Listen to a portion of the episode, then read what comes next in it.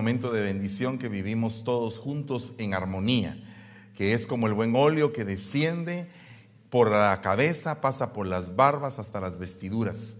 Te ruego en el nombre de Jesús que tu palabra sea así, un ungüento, un bálsamo, que nos pueda ayudar a poder entender tus propósitos en nuestra vida. Y te damos gracias en el nombre maravilloso de Jesús. Amén y amén. Dele un fuerte aplauso al Rey de la Gloria. Alabado sea el nombre del Señor. Bueno, primeramente yo le quería comentar de que estamos en una serie que se llama Pentapoder. Eh, habla básicamente de los de cinco poderes y esto después se va a volver un libro que primeramente Dios usted lo puede adquirir. El punto de todo esto es que definitivamente nosotros tenemos que adquirir poder de parte de Dios. Nosotros no nos podemos quedar débiles, excepto que en nuestra debilidad el poder de Dios se perfeccione. Pero realmente Dios no quiere pues, que tú estés endeble, ni débil, ni sin fuerzas. Dios te quiere lleno de poder, lleno de fortaleza, lleno de gozo, lleno de amor. O sea, una persona que está llena de gozo, llena de amor, llena de fortaleza, llena de paz, pues no puede ser débil. Pero en el caso del apóstol Pablo, él tenía una enfermedad. Y entonces a raíz de esa enfermedad que le pidió al Señor eh, que lo sanara, el Señor le dijo, bástate mi gracia. O sea que la gracia era el elemento que Pablo había alcanzado delante del Señor y era precisamente el motivo de por qué era que no era sanado.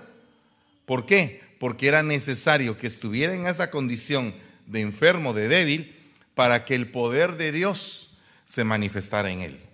Entonces, eh, definitivamente, eh, cada cosa que nos pasa a nosotros en la vida siempre tiene un propósito. Siempre. El problema es que no siempre lo encontramos, ni siempre lo vemos. Hoy en la mañana les decía a los hermanos del primer servicio, ¿qué fue lo que usted pensó el primer día que vio una primera cana en el pelo? ¿Verdad? ¿Qué, qué pasó cuando apareció el pelo blanco ahí?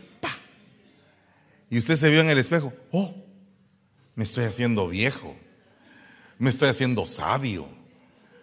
Wow, me agarró la vejez demasiado pronto. Ah, este es un problema genético. O simplemente, como dice Oscarito, ahí lo dejé pasar. Hay gente que, hay gente como Oscarito que no se preocupa por esas cosas. Esas son cosas irrelevantes de la vida, que a uno le salga canas. Y hay gente que casi que se muere de angustia de que le salió una cana. Fíjense cómo son las cosas, ¿verdad? Eh, hay diferentes tipos de personalidades. Todos pensamos de una manera diferente. Por eso es que es bueno estar juntos. Porque cuando estamos juntos nos compartimos nuestra personalidad, nuestra forma de, de pensar, de actuar, de ver la vida y aprendemos de los demás. Porque cuando tú de pronto hablas con alguien y ves que piensa diferente a ti, estás alcanzando un nivel diferente de entendimiento a través de esa persona. Oh, no lo había visto así. Pensé que era de esta manera, pero ahora puedo entenderlo de esta otra. O sea que a través de las personalidades, inteligencias, temperamentos, diferentes puntos de vista, todos crecemos. Por eso es que es necesario apreciar lo que otra persona piensa, aunque sea algo diferente a lo que nosotros pensamos. A veces las personas que piensan diferente a nosotros están dentro de nuestra misma casa. Puede ser que un hijo piense diferente de como tú piensas. Y es casi seguro que así pasa. En una gran cantidad de veces. ¿Por qué? Porque ellos tienen una visión diferente de la sociedad. Eh, nuestros hijos ya crecieron en un mundo contaminado. Muchos de nosotros no crecimos en un mundo contaminado. Por ejemplo, muchos de los ríos que ahora hay en Guatemala, uno no se puede bañar en ellos. En aquel tiempo no, en aquel tiempo no se bañaba. Y si se tragaba un renacuajo, no había problema tampoco. Era, alimento, decían, ¿no? Ah, mamá, se me metió un sapo, un renacuajo. Ah, vaya, mijo, eso es alimento, no, hay problema. Sigue adelante, sigue nadando, sigue divirtiéndote, le decían a uno. Ahora ya, la gente no piensa así. Los renacuajos son virtuales, las ranas son virtuales, las vacas son virtuales, todo es virtual. Ahora venden hasta peceras virtuales. Uno pega su pecera y ahí están todos los pescaditos ahí virtuales y uno dice, wow, qué bonitos se ven, pero son de fantasía, no se ven, no, no, no, se ven reales. Aun por mucho que quieran imitar al creador, eh, se ven casi llegando, pero no, no son reales. No les tienes que dar de, de comer. Bueno, tienes que cargar la batería para que, ah, si no tienen batería, tampoco caminan, ¿verdad? Entonces el punto es que no cabe duda que el Señor ha establecido propósitos claros en nuestra vida eh, para estar en este momento y en este país, en esta ciudad. Fíjese que a mí me iban a mandar a Vancouver. De hecho, me mandaron a Vancouver, pero ya no, no pude estar allá de pastor. Y ahora que fue mi esposa a Vancouver, me dijo, ¡Ah! aquí neva, me. Qué frío tan grande el que hay. Qué bueno que te mandaron a San Francisco porque allá no neva. Bueno, si me hubieran mandado a un lugar donde neva, también gloria a Dios, ¿verdad? Pero qué mejor si no neva, ¿verdad? Porque mucho frío.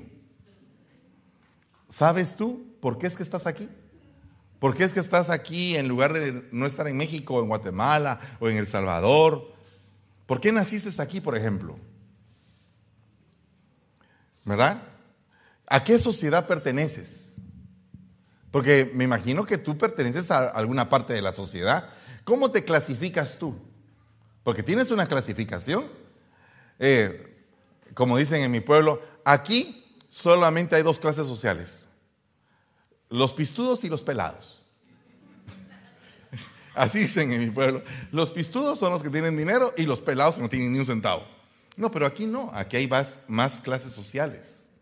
Está la clase baja baja, la clase media baja, la clase alta baja, la clase media baja, media media, media alta. ¿Verdad? Y después están los, los uh, que, eh, la clase alta baja, la clase alta media y la clase alta alta, los mega, multi, hiper, mega millonarios. ¿En dónde está usted? ¿Cuánto gana? ¿Y a usted qué le importa? Me va a decir usted a mí. No, no, no, yo solamente estoy haciendo una pregunta. ¿Cuánto gana? ¿En qué, en qué estrato está? Y no se ha puesto a pensar que puede subir de estrato este año que viene. Va, fíjese, fíjese cómo piensa alguien por ahí. Eh, hermano, usted gana 60 mil dólares este año. ¿Por qué no se propone a ganar 80 mil? ¿Y sabe qué me contestan algunos? Porque tengo que pagar más impuesto, hermano. Fíjese, fíjese el punto de vista.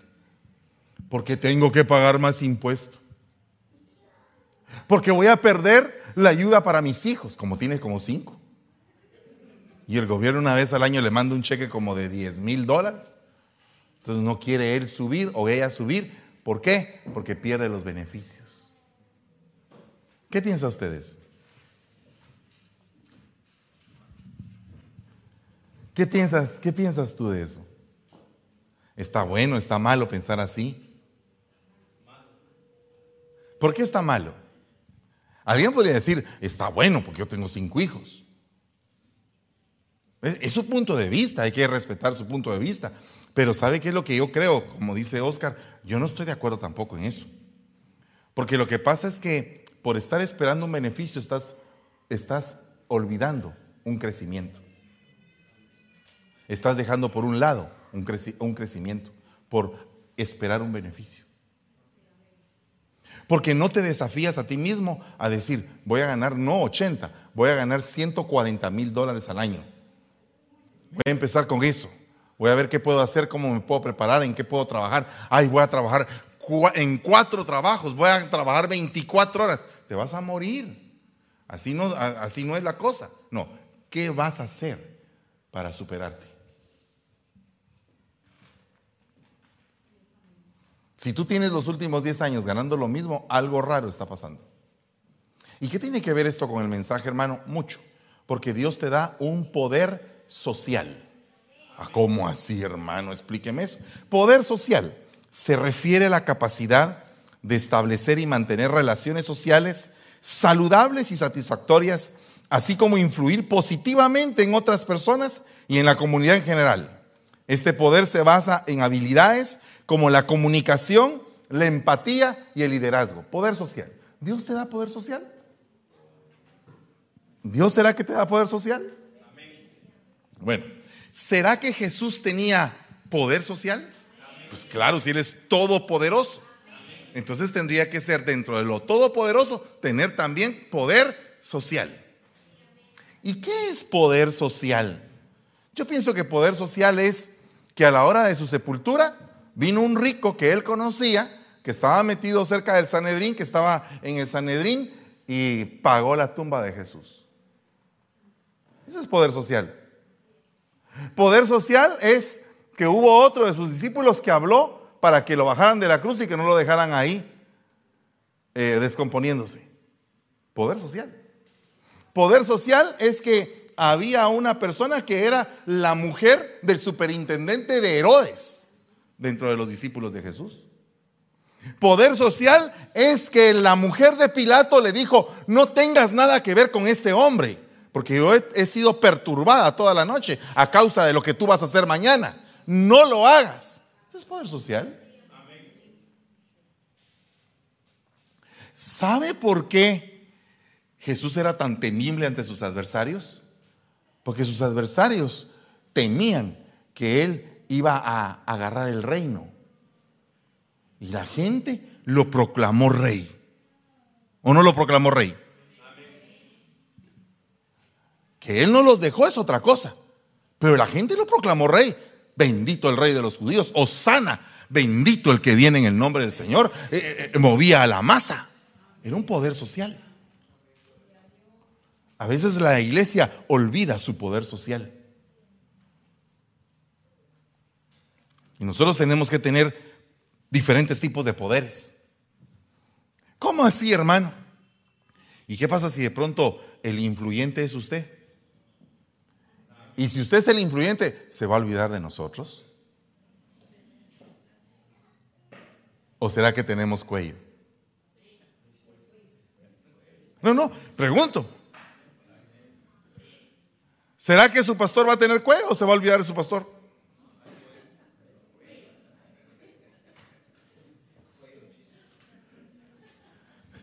Cuello chino, ¿ah? cuello chino, así chiquito. Un cuellito. Eh, cuello significa tener privilegios que no esperabas tener. Alcanzar gracia delante de un gobernante es tener cuello. Me pregunto, ¿tendremos cuello?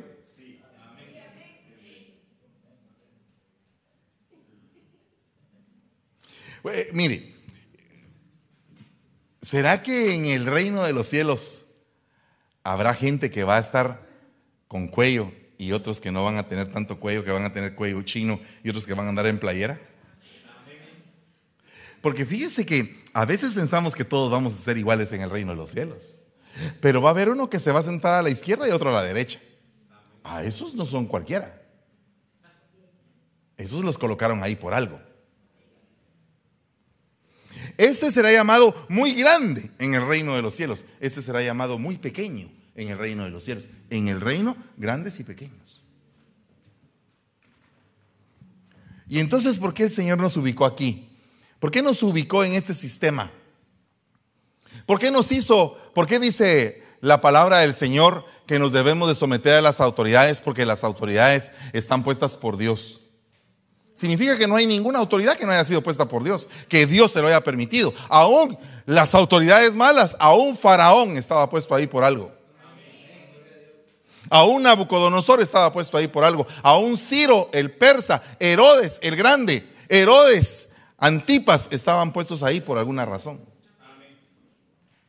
Ahora yo me pregunto, ¿cuál es tu puesto dentro de la sociedad? ¿Y qué es lo que tú anhelas? ¿Cómo puedes impactar el sistema social en el que tú vives para hacerte diferente? Porque Gamaliel impactó al mundo conocido cuando se puso de pie y dijo, no vayan a estar persiguiendo a estos llamados nazarenos o cristianos.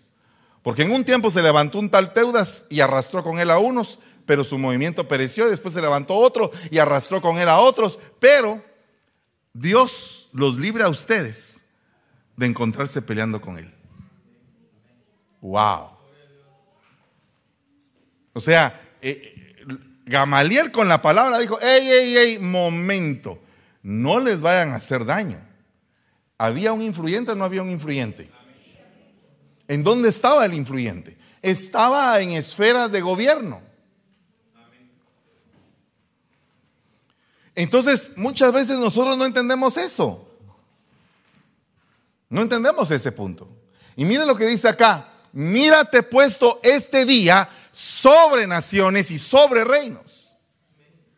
Sobre naciones y sobre reinos. Pero ¿cómo así? ¿Cómo, ¿Qué significaría sobre? Ah, bueno, que el profeta era un mensajero de Dios y que la palabra que él iba a dar era el mensaje mismo de Dios, pero la gente no lo quería recibir. O sea, el profeta Jeremías fue de, alguna manera, eh, se le levantaron muchos opositores en cuanto a lo que él decía proféticamente. Pero era parte de un equipo de siervos que Dios había preparado con un propósito. Y el propósito era salvar a su pueblo del mismo pecado del pueblo, del mismo error del pueblo de no haber hecho descansar la tierra. Y entonces a ellos les vino un Shemitah. Y entonces por no haber descansado la tierra, dice que la tierra clamó al Señor. Y entonces él hizo descansar la tierra 70 años por todo el tiempo que no la habían hecho descansar. ¿Qué significa eso? Que el Señor les había dado una orden y les había dicho, ¿saben una cosa? Hay una ley de siembra y de cosecha. Hay una ley para sembrar y hay una ley para cosechar. cinco años vas a sembrar y vas a tener tu cosecha normal. El sexto año yo triplicaré tu cosecha tendrás para el séptimo y tendrás tiempo para sembrar al reinicio en el octavo, o sea, el primero de la siguiente semana. Pero tienes que hacer reposar la tierra un año para que se recupere. Pero vinieron ellos y empezaron a sembrar, cosechaban y sacaban y sacaban y no la hacían descansar hasta que la tierra clamó. Y los mandaron deportados. O sea que hasta en la administración de recursos tiene que haber eh, pues un momento de decir, voy a parar. Siempre les pregunto a, algunos hermanos, ¿cuándo tenés vacaciones? ¿Y saben por qué les pregunto yo a veces eso? Porque digo yo, este me puede acompañar a, tal país y nos vamos juntos a pasear. A pasear, dijo aquel. A predicar el Evangelio, pero para mí es pasear, es un paseo. ¿Verdad? Eh, lógicamente, eh, no sé cuántos de ustedes se apuntarían, ¿verdad? Pero primero que todo tenemos que responder a la pregunta, ¿cuándo tienes vacaciones? ¿Sabe cuál es la respuesta? Ah, a mí me deben como... Me encontré con uno que le debían 20 años de vacaciones. No, yo tengo, yo tengo horas de horas, de horas, de horas, de horas de vacaciones. O sea, ¿qué se podría descansar un año que le tendrían que pagar todas sus vacaciones? Y ahí las tiene acumuladas. Porque no le gusta descansar. Ah, ¿Y qué me estoy haciendo en mi casa? Pues nada. No haga nada. Descanse. Eso es lo que tiene que hacer. Descansar. ¿Alguna vez usted ha parado por un momento y decir, voy a descansar? Ala, este mensaje se está poniendo bien duro, hermano. Dios mío, esto sí está, porque porque como dijo alguien ahí, ¿sabe cómo es que pierde un candidato en los Estados Unidos? Un presidente en los Estados Unidos, ¿sabe cuándo pierde el segundo mandato? Cuando le toca la bolsa a la gente. Entonces, si tú quieres ganar el segundo periodo como presidente, tienes que mantener buena la economía. Esa es una, una frase que dicen aquí comúnmente. O sea, cuidas el bolsillo de la gente, todo el mundo vota por ti. Ok, pregunto una cosa. Como te estoy tocando el bolsillo, ten cuidado. Ponte tranquilo, en paz.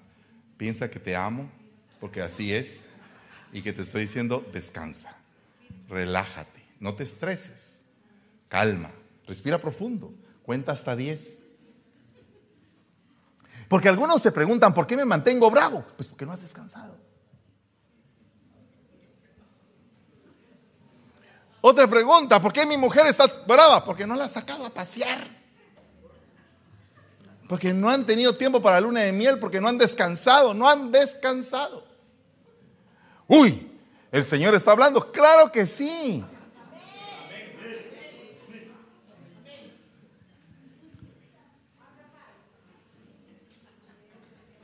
Descansa.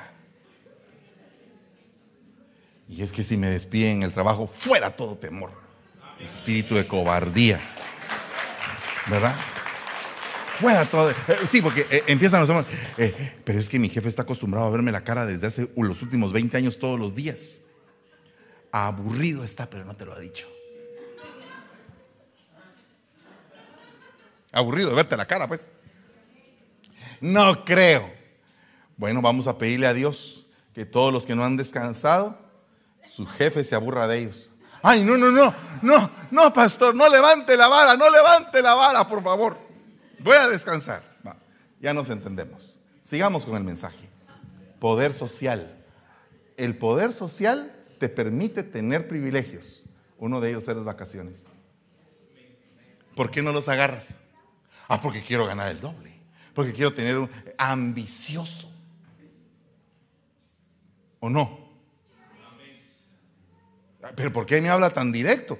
Porque es que, papadito, tus hijos ya te lo reclamaron, tu mamá ya te lo reclamó, tu mujer te lo ha reclamado y no haces caso. Y entonces tengo que venir yo de parte de Dios a decirte lo que tienes que hacer.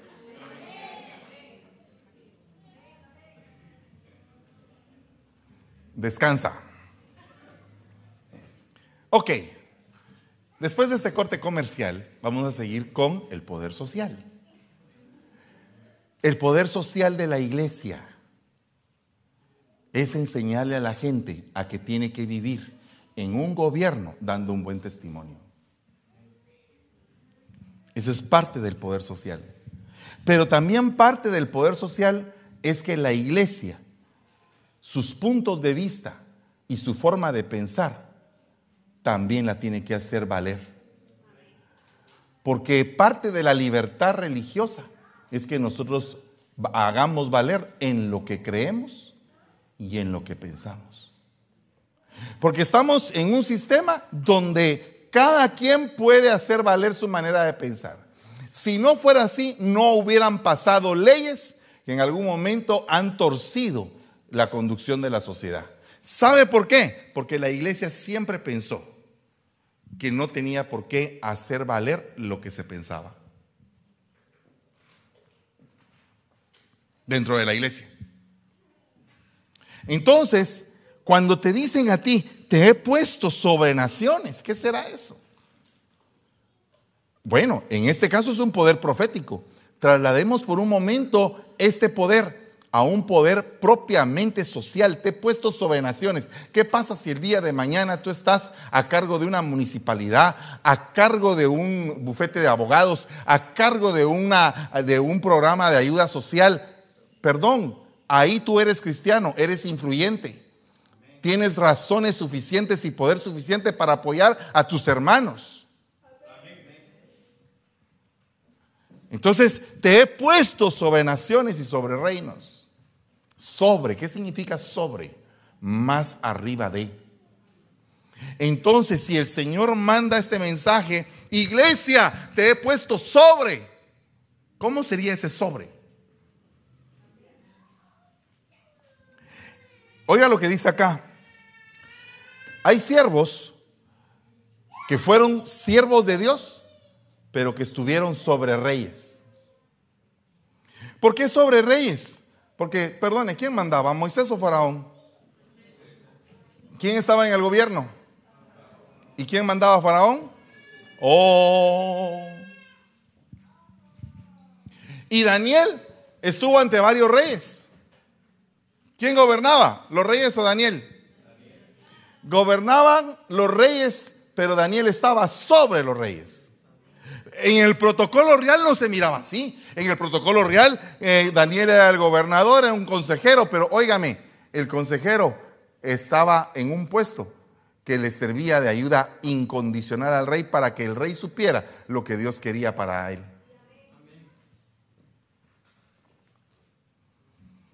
Nehemías era el copero del rey. ¿Quién estaba sobre el rey?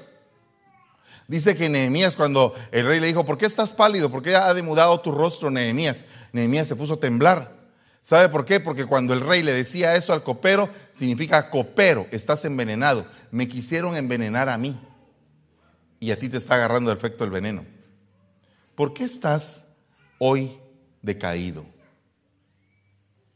Eso fue lo que le dijo el rey a Nehemías. Entonces Nehemías sacó su petición y dijo, ¿cómo no podré estar decaído si las murallas de la ciudad de mis padres están hechas ruinas? Entonces, ¿qué quieres que yo haga por ti? Le dijo el rey a él. Pues quiero, quiero tener el permiso para poder levantar de vuelta las murallas.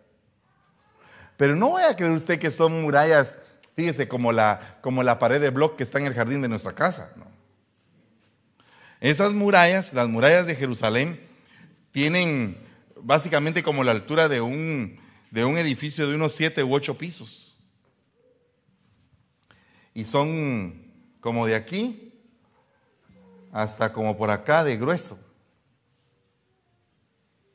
Imagínense usted ese monumento, levantarlo. ¿Cuánto debe haber costado? ¿Cuántos se opusieron para que eso se levantara? ¿Qué significaba que eso no estuviera levantado? Entonces, la iglesia en este tiempo tiene que levantar murallas, tiene que fortalecerse. No sabemos cuánto tiempo más vamos a estar aquí en la tierra, creo que va muy poco. Creo que nos vamos a ir y, y el Señor va a venir por nosotros. Creo firmemente en eso. Pero mientras eso sucede, la iglesia tiene que soltar todo su armamento. O sea, todo su armamento de guerra consiste en que nuestro argumento, nuestra forma de pensar va a pelear contra argumentos, contra otros argumentos. Y los va a llevar a la obediencia a Cristo. Eso es lo que dice la palabra. Las armas de nuestra milicia, ¿verdad? No son carnales no son bombas, no son aviones, son argumentos poderosos llenos de espíritu que le hacen cambiar a la gente su manera de pensar y su manera de vivir. O sea, ¿a qué vine a la iglesia, hermano? A que le hagamos un coco wash. Coco cerebro, wash lavado, lavado de cerebro. ¿O no? ¿Verdad? Coco cerebro. Wash lavado. Coco wash. Ok, pregunto. ¿Usted me está haciendo un lavado de cerebro? Claro que sí. Y de los ojos también. Y de las orejas también. Y de la lengua también. Y de las manos. Estamos siendo lavados, purificados por la palabra. Todo nuestro entendimiento tiene que cambiar. Nuestra forma de ver la vida tiene que cambiar. Nuestra forma de nuestro corazón mezquino tiene que cambiar. Nuestro corazón ambicioso tiene que cambiar. Nuestro corazón egoísta tiene que cambiar. Pero para bien. Entonces el, el enemigo está tirando con todo. Y la iglesia. Y los argumentos de la iglesia. Y los argumentos de la iglesia. La oración tiene poder. ¿Quién dice lo, quién dice lo contrario? La oración tiene poder. Pero David oró y tiró la piedra. No solamente oró. Muchas personas piensan, padres de familia, voy a orar por mis hijos, voy a orar por mis hijos, y nunca los disciplinan. Nunca los corrigen, nunca los ponen en su lugar al muchachito. Entonces, eh, eh, está bien la oración, gloria a Dios por la oración. Qué bueno que todos oremos. Pero también tenemos que actuar en relación a lo que hemos pedido. O sea, yo pido y actúo en fe. Tengo que actuar en fe. Porque si no, solamente me quedo como una petición. Y Dios te manda el poder, pero el poder no lo ejerces. Y eso es lo que ha sucedido. ¿Por qué cree usted que, nuestros hijos tienen que estar eh, involucrados en puestos importantes? Porque entonces vamos a tener aperturas en lugares importantes. ¿Qué significa que nuestros hijos sean lanzas, flechas?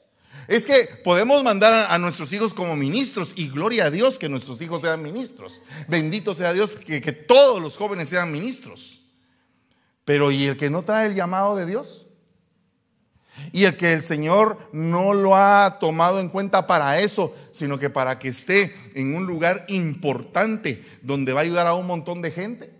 Por ejemplo, necesitada, por ejemplo, pobre.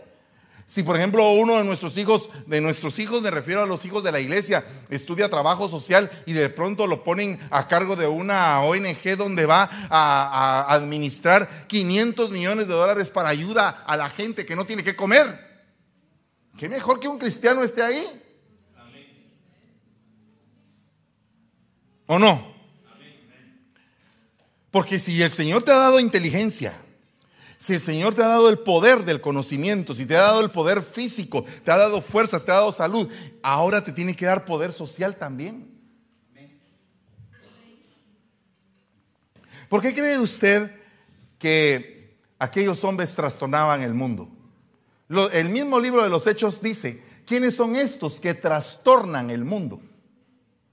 Somos nosotros. Pero en aquel tiempo la forma de trastornar el mundo era que en el Coliseo de los Leones, los leones los iban a devorar, y los cristianos estaban cantando. Esa era la forma de trastornar el mundo. Pero ahora puede ser que la forma de trastornar el mundo sea que uno de nuestros chicos sea youtuber y que a través del YouTube y de esas herramientas pueda impactar a millones. Ya, ya la estrategia cambió. Hay dos mil años de diferencia, pero hay gente que quiere estar hace dos mil años. Pero le puedo asegurar que esa persona que dice que quisiera que la iglesia actual fuera como la iglesia primitiva, le puedo asegurar que si ve un león sale corriendo. No se pone a cantar. Entonces muchas personas quieren lo de antes, quieren lo de antes, y porque querer lo de antes olvidan lo de hoy. El impacto social que la iglesia tiene y que puede arrancar, derribar, destruir, derrocar y que puede edificar y plantar. ¿Qué cosa? Reinos, naciones, cambiar a la gente. Ese es el impacto que la iglesia tiene que tener. ¿Qué pasaría si de pronto la iglesia dice, hermanos, vamos a hacer un día de bendición? Declarar un día de bendición al mes. ¿Por qué solo un día? ¿Sabe por qué? Porque mire, el mundo, eh, antes de que venga la Navidad, recogen juguetes, recogen de todo para darle a los niños pobres un día que le pusieron Navidad. Y entonces están sus corazones orgullosos porque un día ayudaron, pero ¿por qué no ayudamos siempre? Porque al día siguiente, después de que pasan las fiestas esas de diciembre, al día siguiente le cerramos el vidrio a un homeless que nos está pidiendo en el carro? ¿Cambió el corazón o solamente fue el regalo hipócrita de cumpleaños que se da cuando no se siente nada? ¿O el abrazo que dice cuánto lo siento cuando alguien se murió y no siente nada tampoco?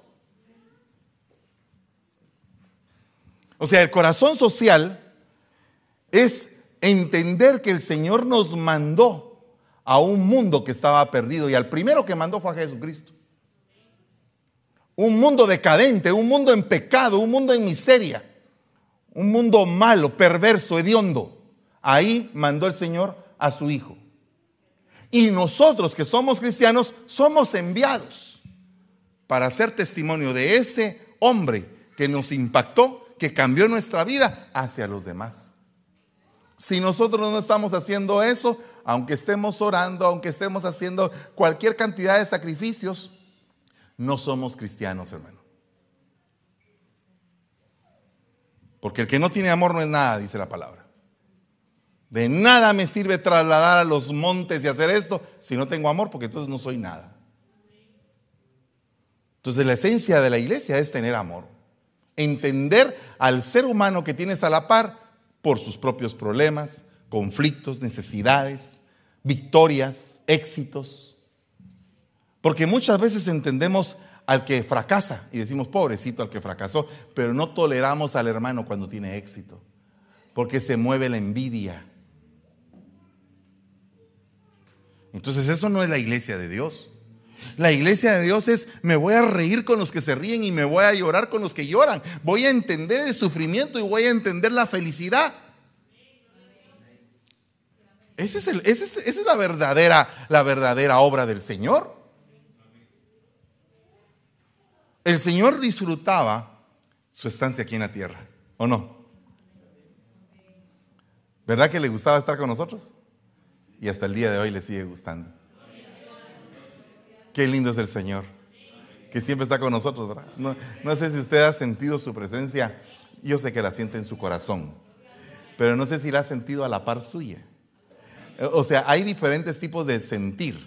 Está el sentir cuando Él te cubre. Ay, tú dices, estoy bajo la sombra del Señor. Te sientes cubierto, protegido, respaldado. Pero cuando Él se pone a la par tuya, se convierte en tu mejor amigo inmediatamente. Y entonces por eso es que está aquel canto, divino compañero del camino. ¿Verdad? Qué lindo es tener un compañero con el cual tú puedas platicar de tú a tú.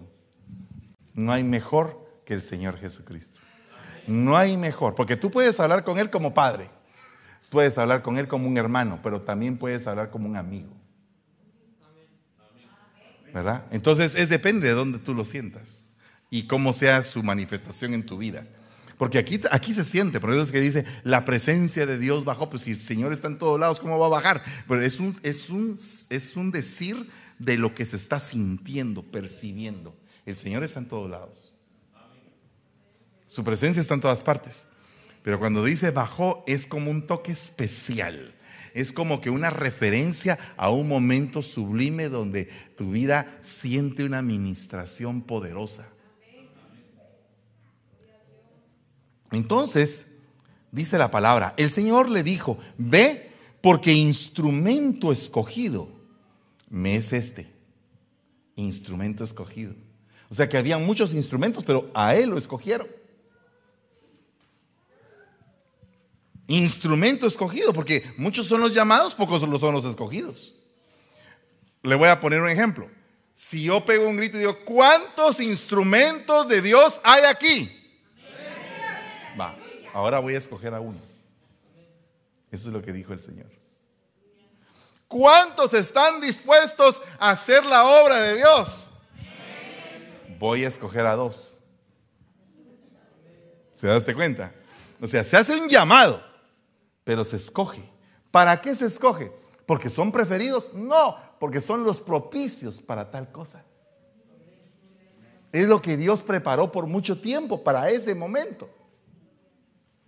O sea que Dios te ha preparado por un montón de tiempo para un momento. Dios preparó a Esteban para un momento, para que lo apedrearan. Pero ¿cómo así, hermano? ¿Cómo, ¿Cómo puede ser que Dios haya escogido a un Esteban, pero antes de haberlo escogido lo llenó de gracia, lo llenó de poder, lo llenó de fe, lo llenó con su Santo Espíritu? O sea, ya lleno le dijo, tú eres mi instrumento para predicar mi palabra. Aquel vino y en el primer mensaje lo agarran y lo van a matar, pero él estaba lleno. Pero esa muerte estaba impactando a un joven llamado Saulo y agarraron las ropas de Esteban y las pusieron en los pies de Saulo y activaron el caminar con la unción de Esteban, los pies de aquel hombre que más adelante iba a ser el perito arquitecto de la iglesia. O sea, hay momentos en los cuales te toca el corazón el Señor y te penetra su Santo Espíritu.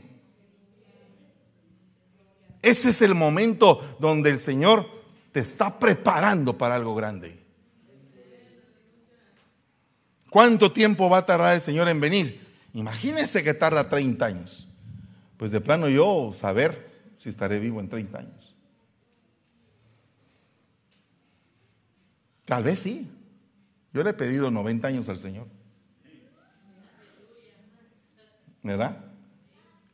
Pero si no me cuido, tal vez ni cinco.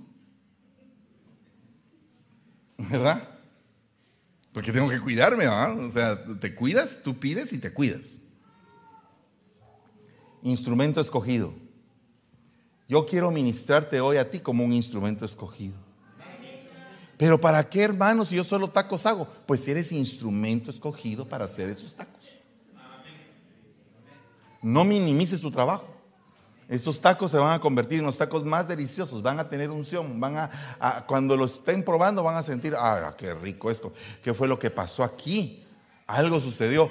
Había un cristiano preparando sus tacos, orando por esa carne, deleitándose en lo que estaba haciendo. No estaba amargado, no estaba resentido, no estaba sintiéndose como que era eh, eh, esclavo de Faraón, no, estaba contento haciendo su trabajo.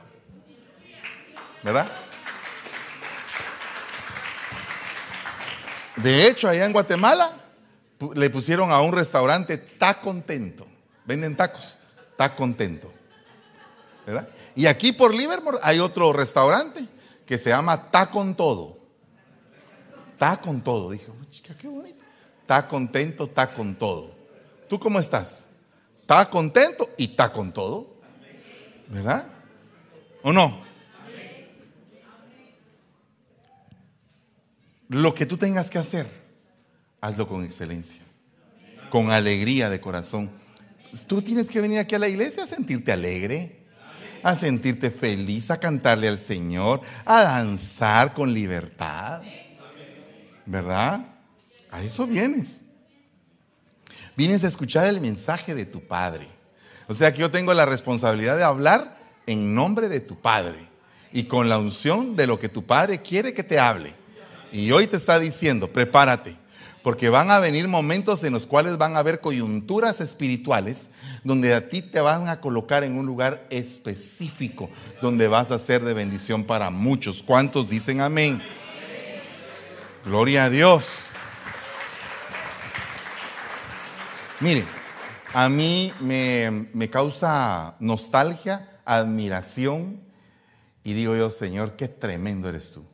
Porque cuando hay un desastre natural, como por ejemplo un terremoto, siempre llaman a un equipo de rescate que son como que especialistas y les llaman los topos, los topos de México. Pero, pero tienen, ellos tienen un, eh, eh, tienen un reconocimiento a nivel mundial. Que hay lugares donde tal vez en otros, con otros tipos de equipos de rescate no pueden llegar, pero los topos llegan hasta ese lugar. Imagínese usted el privilegio de pertenecer a un grupo élite como ese grupo, ¿verdad?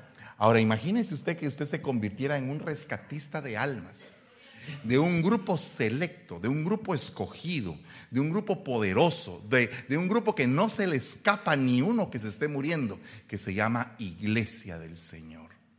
Usted pertenece a la iglesia donde nadie se le escapa donde aún esté hediondo, esté descompuesto, esté muerto desde hace cuatro días, esté ciego, esté cojo, esté sordo, no hay forma de que esa persona no reciba el mensaje de salvación y tome su decisión por Cristo. Porque usted se volvió un especialista. Eso es lo que necesitamos. Ser instrumentos escogidos para tener un poder social. Pero ¿cómo así poder social? Oiga lo que dice, ve porque este me es instrumento escogido para llevar mi nombre en presencia de los gentiles de toda la sociedad, no solamente de los judíos, no solamente una parte de la sociedad, de todos los gentiles, de la gentilidad. Eso significa, Él va a ir a presentar el Evangelio a diferentes estratos sociales, a la gentilidad de reyes a la clase alta, de los hijos de Israel a tus, a tus congeneracionales, a tus compatriotas, a ellos. O sea, tres tipos de personas, tres tipos de rango social, a la gentilidad. Entonces, ahí no se vale lo que dijo, lo que dijo Florinda, no te juntes con esa chusma, ve y por la chusma. Vamos por la chusma, vamos a traer a la chusma. Pero ¿cómo hacía la chusma? Sí, porque yo también fui chusma. ¿O no? Porque el problema es no reconocer quién era uno antes. Y que algunas cosas todavía tenemos maña de chusma. ¿O no? O ya usted está perfecto así, wow, ya alcanzó así.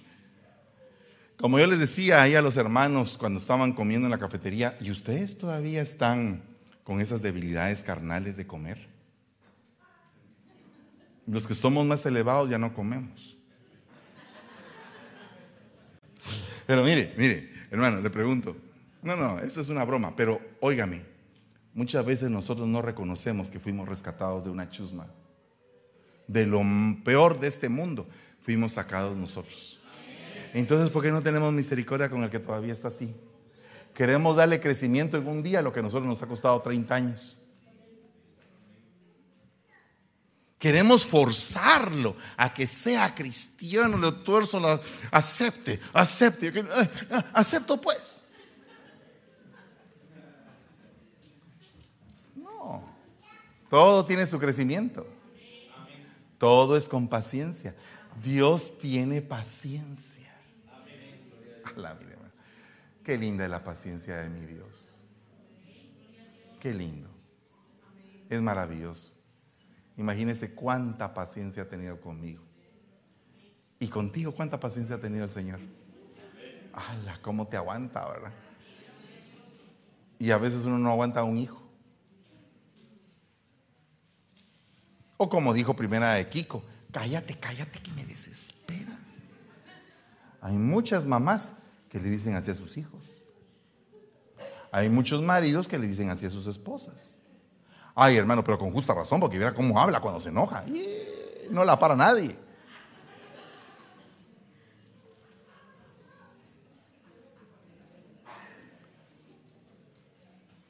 ¿O no? ¿Y sabe cómo es la mejor forma? Nunca le diga a una mujer enojada que se calme.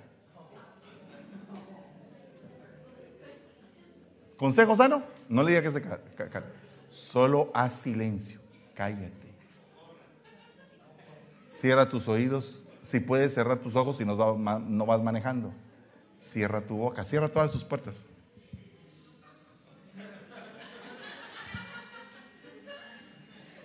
Y cuando se haya cansado de hablar, no hables. No digas nada, porque lo vas a terminar de arruinar. Cállate. Silencio total. Al cabo del tiempo el Espíritu le va a tocar su corazón, la va a hacer sentirse mal y va a decir perdón. en ese momento no te portes enojado. Solamente di que la paz sea contigo, mujer.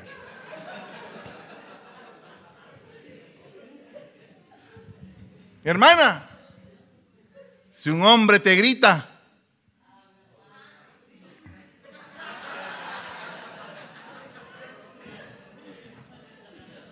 Es que yo dije primero de las mujeres, porque las mujeres son primero. ¿no? Pase adelante, hermana. No, no, no, no. Si un hombre te grita, cállate. Silencio. Aunque tengas las orejas rojas, aunque salga humo por la nariz, cállate. No digas nada. Silencio total. Deja pasar un tiempo. No cuentes hasta 10. A veces toca contar hasta 10 mil. Pero recuérdate de aquel versículo que dice, ¿hasta cuántas veces tengo que perdonar? ¿Hasta siete? Ya llevo cinco. No, no, no. No, hasta 70 veces siete. Dios mío, Señor Jesucristo, ayúdame, Padre. Ten piedad de mí. Dame paciencia. Pidió paciencia al Señor pura tribulación le va a venir. No pida paciencia, pero tampoco puedo pedir impaciencia. Paciencia. ¿Cuántos quieren paciencia? Pero el saber esperar involucra sabiduría. El saber esperar involucra poder. El saber esperar involucra dominio propio y entendimiento. O sea que el saber esperar se vuelve una esfera de gobierno en tu vida. Y algunos te podrían criticar, ¿por qué? ¿Por qué lo aguanta tanto? ¿Por qué lo aguanta tanto? Ya lleva 50 años casada con él. Y hay reclamos, ¿va? ¿Por qué lo aguanta tanto? Pero no saben que esa mujer se ha vuelto una santa en todo el proceso ha aprendido a orar, ha aprendido a callar, ha aprendido a ser humilde, ha aprendido a tener paciencia. Es una mujer virtuosa en toda su expresión. Y si no tiene la recompensa aquí, la va a tener allá. Pero te voy a decir la recompensa de la mujer virtuosa, hermana amada. Dice que sus hijos la alabarán su marido hablará de ella bien. Porque va a decir, wow, malo he sido yo con ella. Feo. O como dirían en mi pueblo, bien feo usted. Feo, feo. Feo he sido con ella. Ok, como usted quiera decirlo, feo o, o feo. Está mal dicho feo. Pero el punto es que ahí viene la recompensa. Porque sus hijos van a decir, ¿quién como mi mamá? Mi madre, wow. Aguantó a mi papá. ¿Y qué pasa si es al revés? ¿Quién como mi papá? Qué viejazo ese que tuvo tanta paciencia con mi madre. ¿Y qué pasa si los dos han tenido paciencia con el otro? Los hijos dicen, ala, esos mis papás y que cómo han aguantado, hombre. ¿Cómo se aguantan? No se divorcian, pero, pero por nada. Se pelean y a ratos están ahí abrazando y besando y...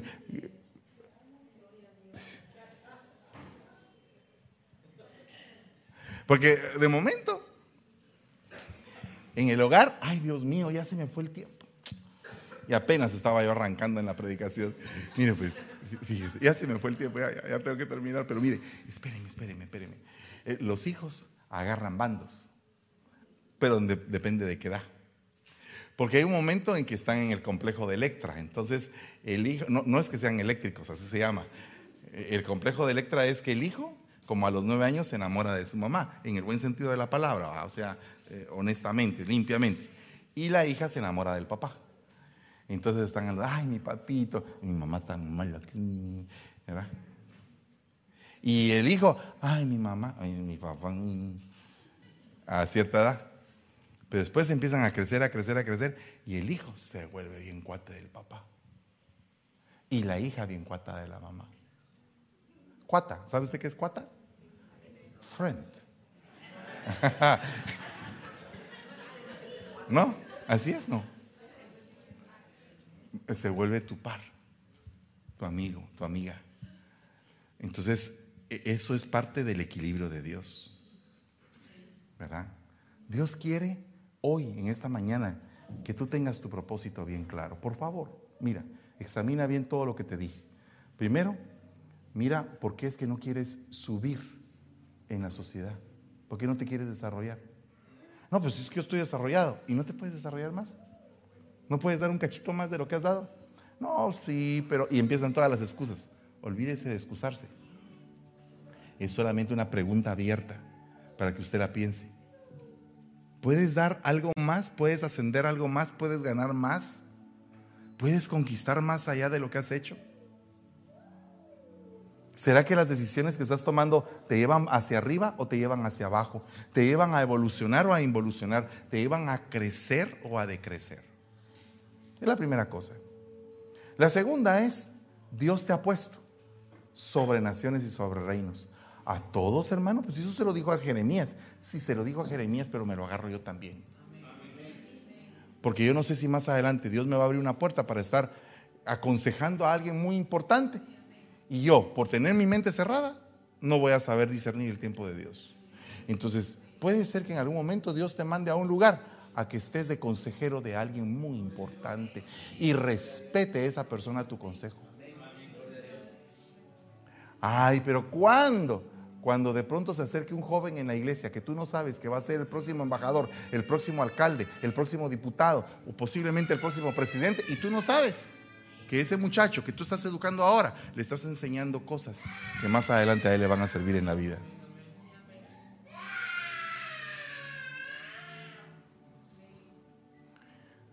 Tercera cosa, Dios te ha dado paciencia. Tienes que tener paciencia. Tienes que ser paciente con todos, paciente con todos. Pero ¿cómo cuesta, hermano? Sí, cuesta, no es fácil. A todos nos cuesta. Pero si tú aprendes a tener ese calor con tu hermano, que tú te acerques y te conviertas en un médico de tu hermano. Digas, hermano, ¿qué te está pasando? Te veo triste. Te veo serio. ¿Qué te pasó? ¿Qué necesitas? ¿Estás bien? ¿Estás mal? Fíjate que tengo un problema. ¿Qué problema tienes? Pues este es mi problema. Ok, no te puedo dar una mano en esto, pero voy a orar por ti. Y en esa va a ser mi aporte para, voy a orar por ti para que se te arregle tu problema. Y cuidado si tú compartes lo que ese hermano te dijo, si él no te da permiso. Porque entonces estarías tú eh, vulnerando su corazón, porque él te puso su corazón en la mano. Cuando a ti alguien te cuenta algo, recíbelo y dice, esto se va a quedar acá. ¿Sabe qué hace un terapista? en la primera sesión, a uno le dice, ¿sabe qué? Eh, ¿Y usted ya fue a terapia? Eh, bueno, indirectamente. ¿Verdad? Porque recibí clases para dar terapia, entonces, ¿qué es dar una terapia? Y lo primero que uno tiene que decir es, debe usted saber que usted está en un espacio sumamente confiable, donde mi ética profesional me prohíbe decir todo lo que usted me vaya a decir ahorita. Eso es lo que primero hace un terapeuta. Entonces, cuando tú eres un terapeuta de tu hermano, terapeuta es sanador, viene de la palabra terapón, que significa sanar, sanidad. Entonces, cuando tú te acercas con un terapeuta verdadero, es alguien que toma tu corazón, lo entiende y te apoya. Y, se vuelve un acompañante tuyo en el proceso. Ese es un verdadero terapeuta. Un mal terapeuta, un chismoso, lo que va a hacer es agarrar tu corazón y divulgar lo que te está pasando. ¿Para qué? Para enseñorearse, para tener información, para utilizar tu vida para beneficio de él. Existen las dos cosas. Tú no te puedes librar de las dos cosas. Ni de que seas terapiado, que todos lo necesitamos, ni de que tampoco en algún momento se sepa lo que dijeron, ah, lo que tú dijiste. No te puedes librar de ninguna de las dos cosas porque son cosas inseguras. Pero por lo tanto no vas a contar las cosas y no vas a ser sanado. No, prefiero contar las cosas y ser sanado. Y si, me va mal, pues entonces considera que te tocó cuando llegaste al hospital un practicante. En esta última vez que me fui a Guatemala, mm, fui al hospital a que me sacaran sangre y que me dieran todas las cosas y me tocó un practicante. Siempre la, hermana que me saca sangre no estaba, estaba alguien nuevo. Y yo le vi la cara que estaba temblando porque no se me miraba la vena. Significa que tengo que ir más al gimnasio para hacer así, para que se me noten las venas. Entonces me dijo, apriete la mano. Y no aparecía la vena y no aparecía. Entonces aquí allá temblando con la aguja. perdóneme si lo pincho dos veces. Que dos veces siete me pinchó. Como que era tejido. Y yo dije, Padre Santo, me tocó el practicante. A veces te toca un practicante.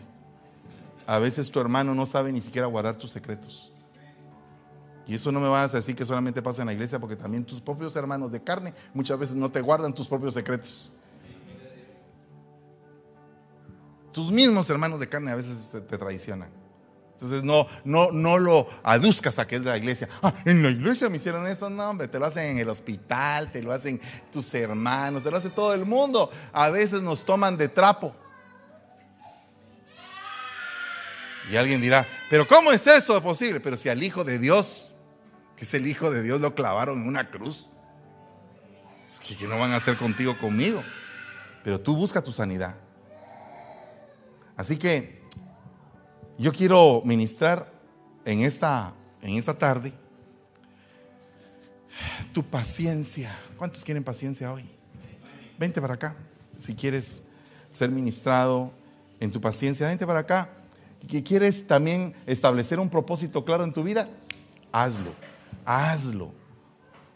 Crece. ¿Cómo lo vas a hacer?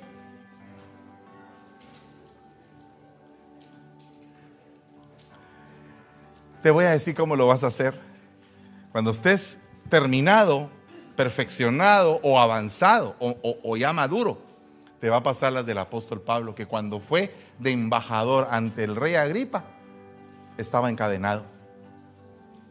O sea que le tocó, le tocó serio. No fue un embajador así con todo el lujo de cosas, no. Iba embajador en cadenas. Pero el rey Agripa le dijo, respondió a Pablo y le dijo, en poco tiempo me persuadirás a que me haga cristiano. Ya por poco me haces que te crea. Ese es un poder. Es un poder para cambiar la sociedad. Es un poder para que se vaya la delincuencia, para que mejore la ciudad, para que mejore todo tu sector, tu vecindario. A veces pensamos que el 911 nos va a librar, pero ¿qué pasa si nosotros mismos somos ese 911 que predicamos la palabra de Dios? Padre, en el nombre de Jesús, te suplicamos, Señor, que esta tarde nos envistas de poder social, del poder social del poder social para poder impactar el lugar en donde vivo, la ciudad en donde me muevo, a los lugares a donde tú me envíes. Que pueda yo tener la facultad de orar por otros, de bendecir a otros, de ayudar a otros. Señor, en el nombre poderoso de Jesús, te ruego, Padre, que nos auxilies en esta tarde y nos des la victoria sobre lo que estamos suplicándote. Te ruego que nos des paciencia y que nos des propósito, que nos des las fuerzas para poder alcanzar aquello por lo cual fuimos alcanzados. Te damos siempre la gloria y la honra, Señor, y bendecimos a todo este pueblo por nombre, Señor, en el nombre maravilloso de Jesucristo nuestro Señor. Amén y amén. Denle un fuerte aplauso al Rey de la Gloria. Alabado sea Dios. Una palabra que a mi corazón hoy trae aliento y restauración. Se abre el cielo a nuestro favor, mostrándome un camino nuevo en el Restauración, Ebenecer